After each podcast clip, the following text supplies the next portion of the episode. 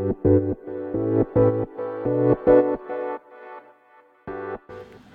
ようございます。なつきです。今日のテーマは優秀な人は〇〇をするということについてねお話していこうと思います。でこの〇〇とはズバリ具体と抽象です。でこれは先日見ていたライブであのお話しされているのを聞いて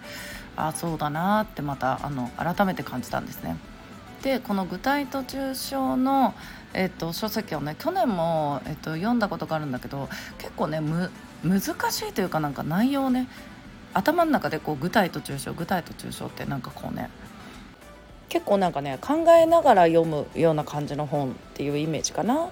うん、例えばなんか抽象的、まあ、野菜で例えると野菜っていうのが抽象だとしたら具体って言ったらキャベツとか人参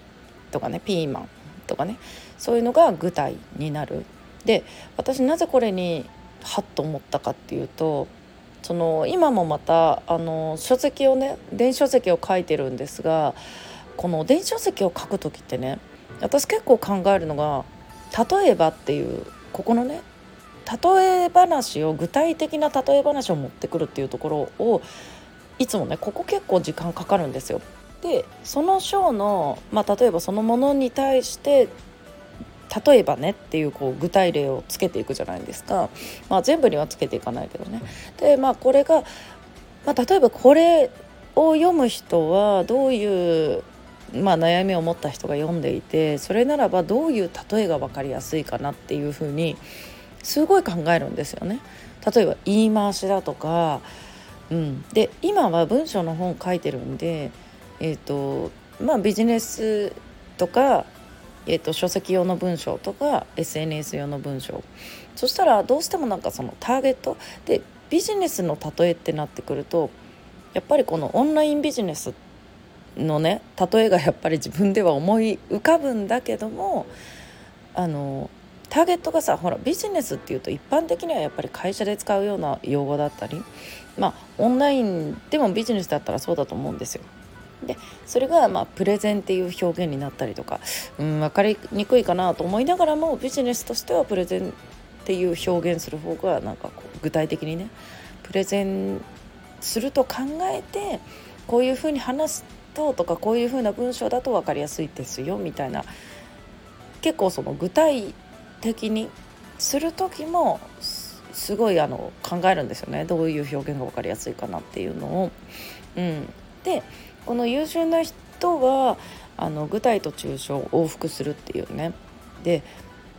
まあ本当にこれ基本だと思ってて、うん、私もやっぱりそこはね本を書いたりする時もまだまだ時間がかかるし例えば何かを発信する時でもやっぱり抽象的に言ってじゃあそれを具体化して例えばねこうこうこうですよねみたいな具体例をつけてでまた抽象化する、うん、とかね。なんかうんそこってやっぱり常にやっているのですよね。でまあ私は結構ここ苦手だなと思ってたけどでもなんか普段から意識してやってる人が多いんだなっていうちょっと安心感もあったんですよそういう他の方のお話聞いてて。うん、とあやっぱりまあ私ももちろん普段から意識してあこれを抽象的に言うとどうだろうとか自分がねこうするの具体的にこう表現するとどうかなって。うん、で先日も、えっと、サポートしてる方とお話してる時にこの文章が伝わりにくいんだよねって本人も分かってるんだけどじゃあなんで伝わりにくいかっていうところ分かってなくてで私がそれを読んだ時にねあの抽象表現が抽象的だったんですよすごく。うん、例えばまあその文章ではなく例えばなんかこうあの綺麗な40代になれますとか、まあ、その自分が目指す40代になれますとかなんかこうじゃあ具体的にその人がどんなサポートできるのかとかこの人のサービスはどういうものなのかっていうのがちょっと伝わりにくかったんですよね。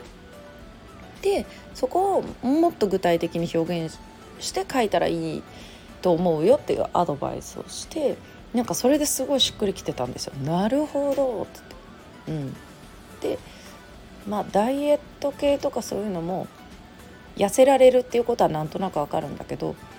じゃあこういうオンラインでビジネスしていくにあたりじゃあ何で痩せるのかってすっごい重要じゃないですか。で私よくダイエットが分かりやすいからよくこの例を出すんだけど食べても痩せるダイエットとか運動して痩せるダイエットとかねそうそう。こうこういうのがなんか普段から私も結構意識してる。やっぱり自然にはねなかなか難しいけども本を書く時とか文章を書く時にすごいそれは意識してやっていてああなんかやっぱりその本をねまた改めて読んでもだしそういうまたあの先日ねそういうライブ配信されてる方を見てああそうだ去年のもうなんかこういうことを考えながらやってたけど今は割とねそれがなんか自然に日常的にできるようになってるなっていうのと、うん、でもこれは本当に日々のトレーニングで私はまだまだそこをね時間かけて考えて具体抽象具体抽象ってやってるんで、うん、もっとね日々の中でも、まあ、これがね今割と当たり前にやってこれてるんでまあそういうのをね、常に意識すればまだどんどんどんどん速くなると思うんですよね。なのでここを、えっと、意識して日頃の生活からね考えると違うかなと思ってね今日これをお話してみました。ということでね皆さん今日も素敵な一日をお過ごしください。またお会いしましょう。